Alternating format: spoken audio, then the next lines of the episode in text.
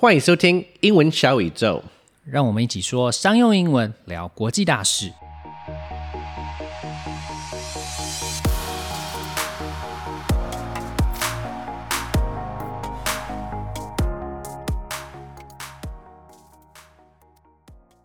Well, Nanquin, we did it.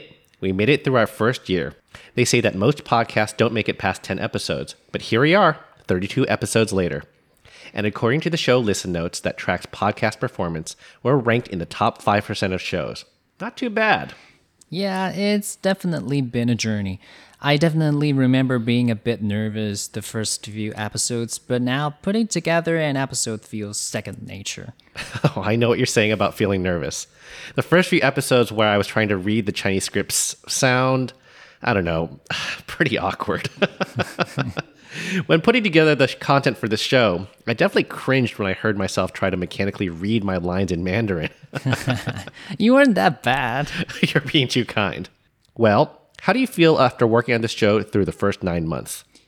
I think I'm much more confident now talking to a microphone, and we don't need to re record too many times. So the time spent on recording has been reduced from two hours to about 30 minutes per episode, and we can focus on improving the content.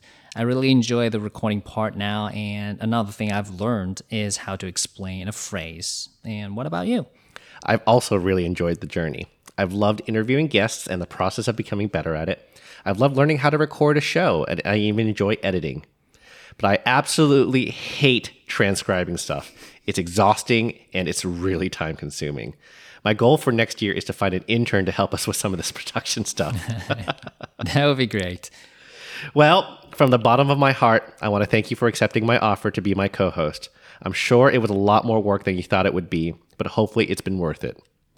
I'd like to thank you for inviting me to be your co host. It means a lot to me. You know, I've always wanted to provide a place for people to practice English, so I used to regularly host English speaking events for over a year, and I could sometimes get a couple dozen people to join, but each episode we put out has over 10 times that reach. Well, enough with the chit chat. For our last show of 2021, let's listen to some of the highlights from the interviews we did this year, and of course, pull out some of the interesting and useful words and phrases for our listeners. Yes, let's get to it. 英文小宇宙不知不觉也已经超过三十集了。根据 Podcast 追踪网站 Listen Notes 的评分呢，我们的节目排在前百分之五。那不知道它是怎么算的，不过总算是一件值得高兴的事情。那也很感谢大家一直以来呃都非常的支持我们。那我以前其实也不知道语言的重要性，完全是兴趣在学，大概是到了大学呢才知道。啊、语言原来可以让我做很多事情的时候比别人轻松很多，所以之前才会办英文口说的实体活动，一年多的时间，希望可以多少帮助到需要用到英文的上班族。所以也很感谢 Clifford 邀请我来一起主持，那希望能够帮助更多的人。好，那我们今天就要来带大家回味一下我们前面三十集的访谈内容，来了解一下我们是怎么走过来的。当中当然也会教大家一些之前节目里面没有机会教到的单字和片语。所以说，如果你是从我们节目的中间才加入的听众呢，也可以找我们以前的节目来听。Let's start at the beginning. For episode one, we had the CEO of Inspire and friend of the podcast, Elias Ek, on to talk about digital marketing. I asked him about some future trends he foresees in the industry. Here's the clip. I guess the last thing I want to ask you is what are some trends you expect in 2021 and beyond for digital marketing? Well, what we've seen in all the last years with Corona is that trade shows are not happening. And especially here in Taiwan, a lot of companies, the export oriented companies, have for years and years and years, decades, have been relying on trade shows as a way to reaching their customers around the world. And that's not happening. And it's unlikely that in the short run it's going to come back. So companies of all sizes and, and so on really needs to take another look at their digital. Is their website actually producing customers or not? So, um, you know, I've met too many people, too many companies that say, yeah, well, I do have a website. Yeah, but how many customers does it generate? And they have no clue. Um, so that's the trend. Digital is, is going to come and, and it's going to stay, and every company is going to have to improve their digital marketing. Yeah, totally. Elias used the phrase in the short run. This is just a variation on the phrase in the short term, meaning in the near future. In the short run 是另外一个片语，in the short term 的变形，但其实一样是短期的意思。例如，The price of general goods will continue to rise in the short run due to the QE policy。因为货币宽松政策的关系，在短期之内，一般的物价会继续的上涨。Right around the time our show launched, the stock price of GameStop, AMC, and other American companies that were severely hit by the pandemic started to see a meteoric rise because lots of small retail investors were buying up their shares. The term that was coined to describe them was meme stocks. So, for our second episode, I got my friend Greg Levin, who formerly worked at the US Federal Reserve, to talk about this phenomenon. Here, I asked him to summarize what happened during those first couple months of the year. So, of course, the most notorious of the meme stocks is GameStop. I read your excellent write up on this topic in your newsletter a few weeks ago, but can you summarize what happened and share some of your thoughts? Sure. Um, so, so GameStop is a video game reseller that's based out of Dallas, Texas. It's a small company that's relative to you know relative to some of the other uh, large behemoths on the New York Stock Exchange. And because of COVID, many hedge funds wanted to short this company because it would it seemed like it was destined to go into trouble since so many malls in the US had shut down their operations. So it seemed like the hedge funds were kicking a small man down. And a bunch of retail stock investors decided that they wanted to stop these hedge funds from, from doing this. So they aggressively started buying GameStop stock en masse, which forced the hedge funds to cut their short positions and buy back the stock. Um, and this, the dealers then prevented the short sellers from taking a position that goes too far away from their original short price. So this put a lot of hedge funds in trouble and caused a lot of them to lose a lot of money, right? Um, soon after, however, it was the case that a lot of hedge funds, once they knew that the price had peaked, they did short the stock then, and they were able to make some of their money back. Kicking a small man down, or more commonly, kicking someone when they're down, means that you're beating up on someone when they're at their weakest. It's generally meant to say that the person that's doing the beating is doing something dishonorable because they're attacking someone who can't defend themselves. To kick someone when they are down，字面上是说趁某人躺在地上的时候再踹个几脚，也就是趁人之危的意思。 例如，kicking competitors when they are down is a commonly followed rule in the world of business. There is no room for mercy. 在商业界，趁竞争者之危是一个常见的游戏规则，因为对敌人仁慈就是对自己残忍。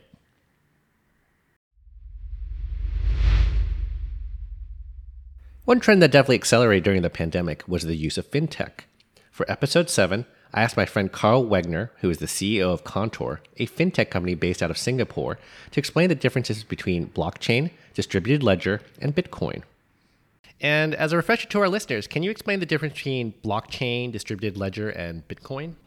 Yeah, that, that's a great one. Again, I think it's a little bit easier now than it was years ago when I first got into the blockchain business. Um, I think people now know the difference between blockchain and, and Bitcoin. Yep. Um, but distributed ledger is actually the base of it all. So distributed ledger is a way of allowing different databases to communicate um, using a set of protocols. And um, uh, so it's not a centralized database. So again, the, the most efficient way of managing data is a centralized database. But there are challenges with that, whether it's geopolitical issues, whether it's data security issues, uh, you know, commercial issues. So everyone wants to hold their own database, but yet they want to communicate. So blockchain is one form of uh, so distributed ledger tech, DLT is the base layer. One form of consensus how to communicate is blockchain, mm-hmm. and blockchain most common one, but that uses a broadcast method of of of uh, of consensus of deciding what is real. And to put it in the, the, Taiwan context, I mean, it's a broadcast method. Everyone knows what everyone did. Right. So, just like in Taiwan 50 years ago or you know longer, mm-hmm. you, know, you got married, you didn't have to register anywhere. You just chinka, you you you invited sure. in the village yes. to, to, announce that you were married, and then if we broadcast it, then everyone knew it was a fact. That's right. That's what that's what blockchain as a consensus mechanism does. It broadcasts, and the first popular uh, use of blockchain, of course, was Bitcoin, Mhm. which again broadcast to everyone.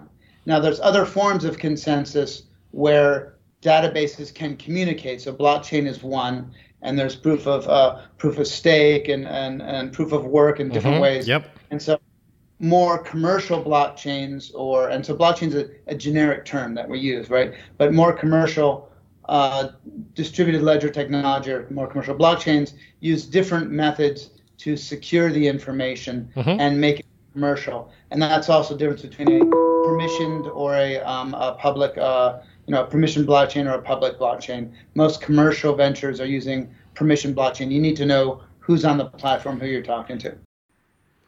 Consensus is a word that you may hear a lot. It means agreement among everyone involved. For technology like blockchain and distributed ledger to work, there must be agreement among everyone who is participating in the transactions that take place and their legitimacy.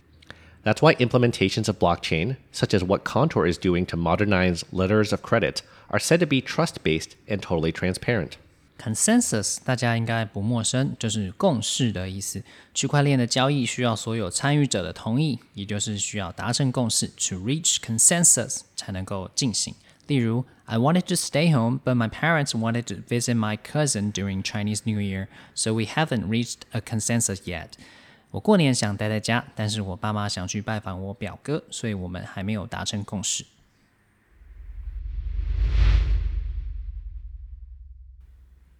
For episode 9, we brought on the highly respected serial entrepreneur Andrew Clerk, founder of Taiwan Impact Entrepreneurs, to talk about, well, entrepreneurship.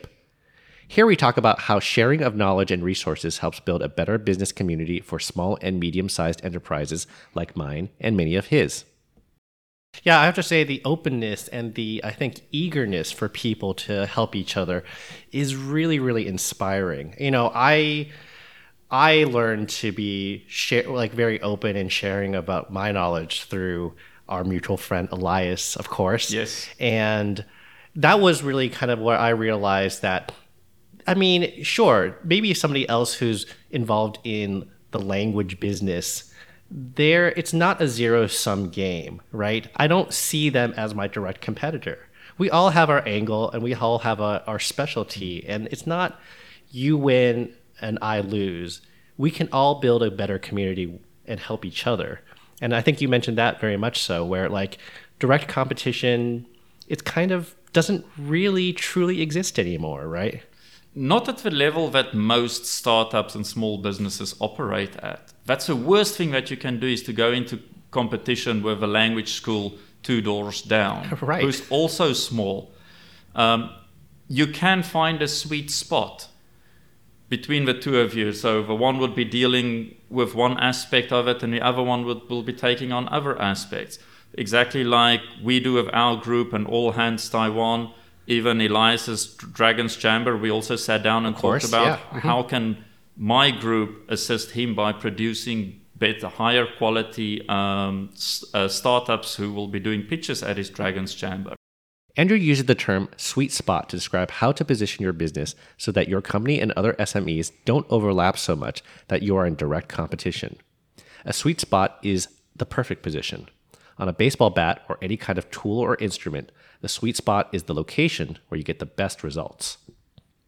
另外一个常见的名词是 sweet spot，中文有时候可以叫做甜区。它本来的意思是球拍或是球棒等等能够和球做最有效接触的区域。在访谈里面，Andrew 指的是最有利于一间公司的定位。 例如，It is often very difficult for a company to find the sweet spot between creativity and profitability, which is why companies like Apple and Tesla are worth so much money.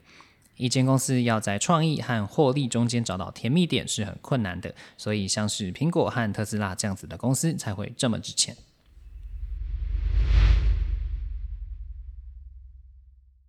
Jumping ahead, for episode 17, I had Aaron Friedland, co founder of Simbi, a reading learning platform based out of Vancouver, Canada, to talk about how to increase literacy around the world. I asked him to describe the global literacy crisis, and this is what he said. that actually leads really well into the next question, which is uh, in your TED talk, A Brief History of Reading, you talk about the literacy crisis across the globe. Um, can you explain the nature and the extent of the problem? Yeah, absolutely. So I, I think the, the problem, I mean, we've been reading for 5,000 years. And I say that because we've been reading for as long as we've been writing, and the earliest writing is cuneiform. Mm-hmm. And so the permanence of the written word 5,000 years ago enabled the creation of reading. And, you know, we become this prolific reading species. And then what happens is in the 1950s, TVs are introduced. Right. And the introduction of the TV starts the decline of us being this reading species as we move from active readers to very passive screen watchers. Mm-hmm. And so you find yourself in a situation like we are today, where for the first time in human history, you, higher income countries like the US are experiencing declining rates of literacy. Right. And to, to just take it one step further, not only is all of this happening, but now the top paid engineers at Google, Facebook, etc., mm-hmm. are not trying to keep us reading. They're trying to to keep us distracted and right. swiping and scrolling in order to um, improve revenue from marketing. Of course, yeah. TikTok is uh, the perfect example of this, right? There, uh, there you what, go. Thirty, what? Forty seconds, forty second video. I mean, that's not a that's not a long attention span kind of activity. No, and, and so the that's the nature of the problem. The extent of the problem is that we are at risk of becoming a what Aldous Huxley would call a very trivial society. Mm-hmm. Here, Aaron uses the term prolific to describe how reading used to be one of the most common activities people did, especially for leisure, up until the invention of the TV. Prolific therefore means abundant and widespread. Prolific 就是多产的意思，这个字是指数量上的多产，而另外一个字 productive 虽然也是多产，不过是指效率上的多产。例如，Picasso was such a prolific painter that he finished more than thirty-seven hundred works in his life。毕卡索是一位多产的作家，他一生完成了超过三千七百幅的作品。 During the level 3 lockdown here in Taiwan, there was a lot of concern about the surge in cases of the Delta variant of COVID. We were very fortunate to interview Dr. Danny Shi, Associate Research Fellow and one of the foremost experts in the field of coronavirus spike proteins, to tell us more about COVID variants. I asked him to explain what exactly a spike protein is and its role in spreading of COVID. Here's his very educated and informative answer. So, your most recent research focuses on the COVID spike proteins. Can you please explain what the spike protein is and its role in the spread of the virus? All right. Uh, spike protein actually got its name because of the spiky protein that decorates on the virus surfaces. And in fact, if you look at uh, under the microscope, it will look like the sun's corona uh, when sometimes we see during solar eclipse. Right, right. Okay, so that, that's why it's called a spike protein. Mm-hmm. Um, so for each of these spiky protrusion, there are three copies of the same protein, and that's called the spike protein. They are bundled together. And at the tip of this uh, spike protein structure, there's a fragment that's responsible for uh, recognizing a specific protein. Mm-hmm, mm-hmm. That's called, uh, in the case of uh, COVID 19, it's called angiotensin converting enzyme, or in short, ACE2. Okay, yeah. Mm-hmm right? And and this uh, ACE2 protein is highly expressed in our lung tissue, and that's why the uh, SARS-CoV-2 will first infect our lung tissue to enter uh, our cells. A protrusion is simply a fancy way of saying something that sticks out of something else. A branch coming out of the trunk of a tree is a protrusion, for example. It's also very useful to use the verb protrude to say something is sticking out of something else. In the case of the verb, though, you'll want to follow it up with the phrase out of. For example, the cop knew that the teenagers were lying when they said they didn't shoplift because the stolen goods were protruding out of their jackets.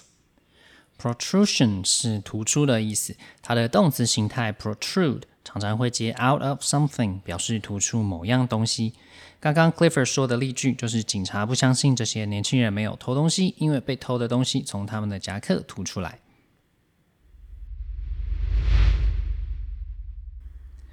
we were lucky to have two highly regarded English podcasters, Luke Thompson of Luke's English Podcast and Michael Lavers of the Level Up English Podcast on for episodes 20 and 21.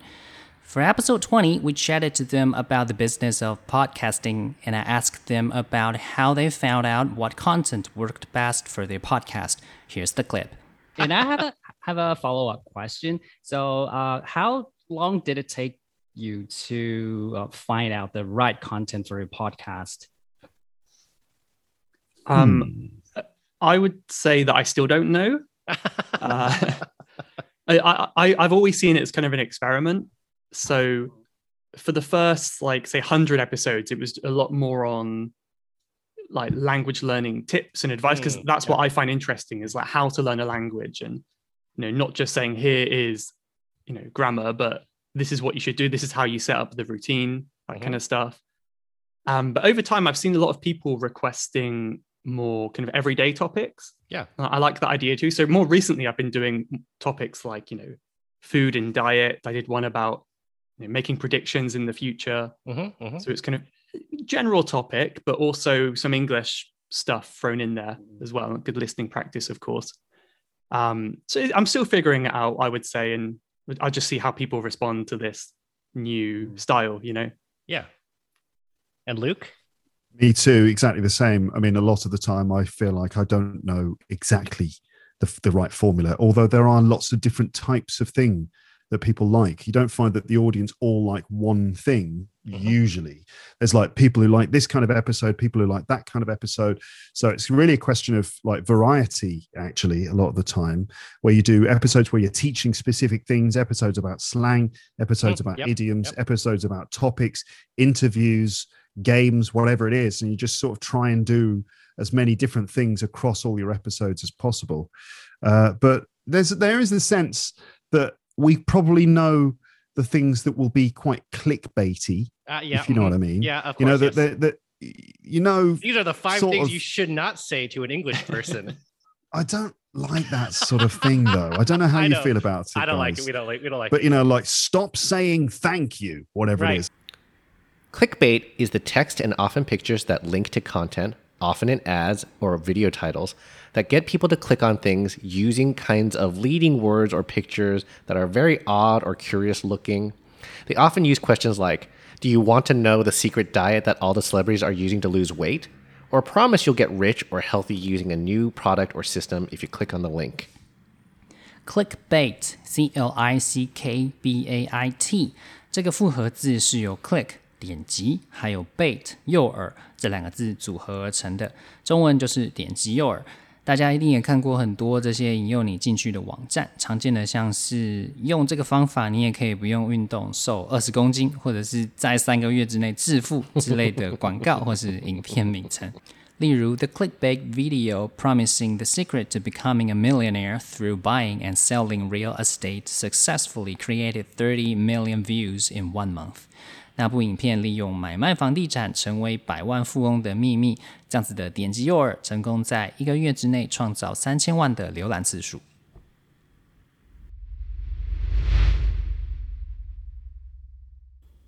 Jack Lee, the co founder of Feed the Wife, the very successful cinnamon bun business, came on our show for episode 23 to talk about how he and his wife built their business using their Instagram account.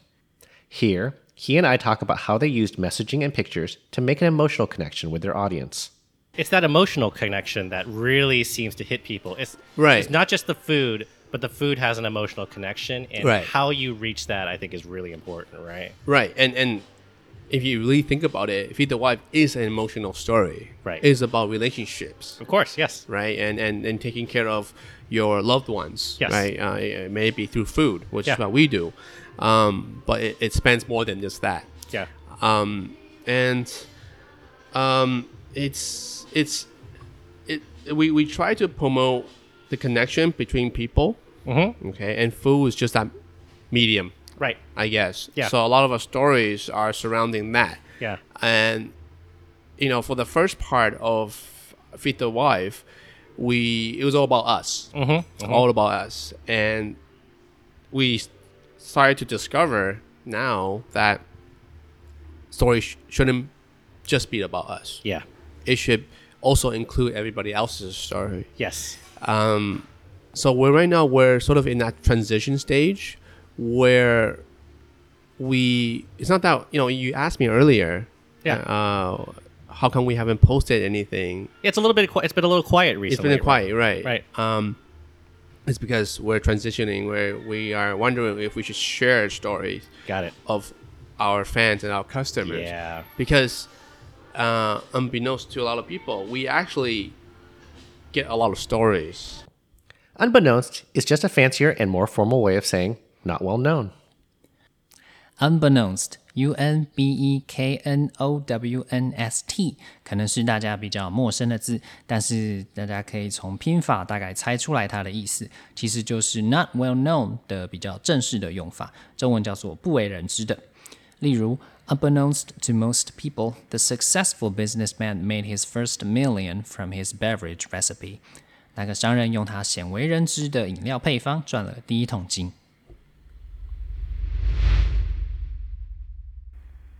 Our most popular podcast to date, at least of the recording of this show, was my interview with Jon Y of the Asianometry YouTube channel.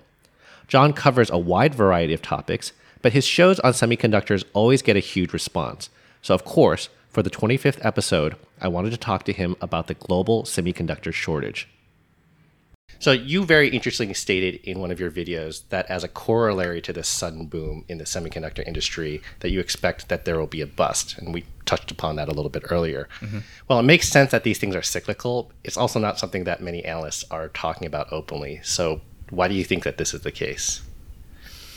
Well, first of all, it's natural, right? I think it might be distorted from our past 10 years of you know, zero interest rates and everything always going up Right. everywhere. But mm-hmm. like, I think the point I made was that I just, it's hard to really believe that there is enough applications, new demand, and new creation of like this need for all these chips Yeah. to supply something like all the supply that's coming in now, right? So if TSMC is building three new fabs, Yeah. they're doing three right now, and that's millions of chips hitting the market. Um, UMC building out their capacity, Global Foundries building out capacity. Samsung wants to put another whole entire new facility in Austin. Generally, what you see is that the reason these chip cycles end is not because of a lack of demand, because demand is probably going to be really, really stable Yeah. up and down. It's because there's a glut of capacity coming out there, and once that capacity is built, suddenly um, they need to keep the facilities running. So Yeah. just run everything that they can because the next the cost of a next marginal wafer is very cheap. Yes. So they basically just go down to the cheapest price. Mm-hmm. And TSMC and Samsung are companies that are not really interested in losing market share. Right. So as the price starts falling, they're going to keep playing that game of chicken. Mhm. And they're confident that they will win. Right. And what's probably going to happen is all the other guys are going to get hit pretty hard. Jon uses the term glut to describe a situation where there will be too much capacity for semiconductor production. Therefore, glut is a way of saying oversupply. I also use the term corollary to describe Jon's opinion that there will be too much semiconductor supply. A corollary is a proposition that follows something that has been proven. In this case, what has been proven is that all the semiconductor foundries are building new facilities. Therefore, Jon's oversupply proposition is the corollary. Corollary, C O R O L L A R 就是根据某一个已经被证明的事实所做出来的推论或是必然的结果。后面可以加 to something 表示根据的那个事实。在访谈里面，John 说现在半导体厂都在盖新的厂房，所以他推论未来会有供应过剩的问题。例如，the corollary to the Fukushima nuclear disaster has been a steep decline in the construction of nuclear power plants。在福岛核灾之后，核电厂建造数量急剧下降是必然的结果。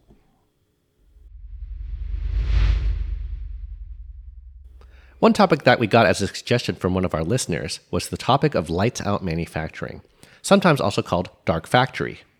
In these manufacturing facilities, robots, which don't need light to operate, do nearly all of the work. We were lucky enough to get in touch with Bruce Morey, the chief editor of SME magazine based out of Michigan in the US, to tell us more about the topic. Here, I asked him about whether the shortage of labor will accelerate automation. And here's what he had to say. Yeah, so do you do you think that concerns about the supply of labor will drive more and more manufacturers to implement lights out?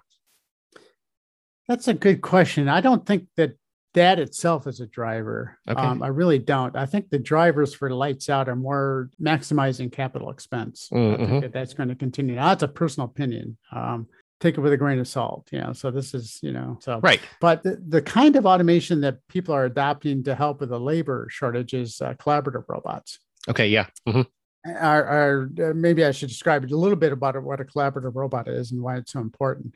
Uh, they're often called cobots uh, in our business, and what they do is they're they're they're robots that can work safely around another around a human being. So Okay. the, the robots in the past had to be put in enclosures because they moved very quickly, very powerfully, and they can they can and they they had no notion of anything around them. They had no sensory equipment, so Mhm. they could bang you. We can bang a human, and it's and it's single minded purpose. You know, for like like the the body shop example I just mentioned Right. earlier. You know, they're all in closed cages. You know, their their job is to weld, is to you know to hem, it's to put bodies together. Right. And to take something with a grain of salt is to say that you shouldn't accept what you've heard as a proven fact.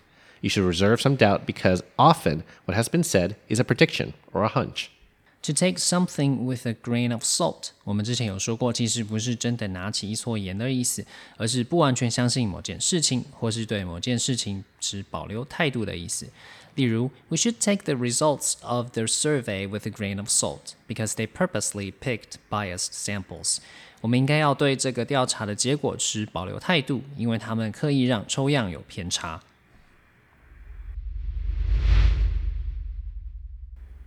Finally, I enjoy talking to all my guests. And not to play favorites, but one of my most fun conversations that I had while doing this show was talking to Cheryl Chen, an air traffic controller based out of Taiwan and the VP of the ROC Air Traffic Controllers Association. I asked her about the rigorous testing that air traffic controllers need to go through before they can become certified, and here's what she had to say about that. Well, that segues into the next question really well, which is because it's such a mission critical job, which requires individuals who are calm under pressure and can multitask. Uh, I've heard that you need to be able to do math in your head really quickly and all sorts of other kind of really, really difficult things. What kind of training and testing do you need to do to qualify as an air traffic controller? Um, so, uh, because it's a civil servant job, so the first step of becoming an air traffic controller is you have to pass the national exam of Okay. civil Oh, right, of course. aviation. Mhm, mhm.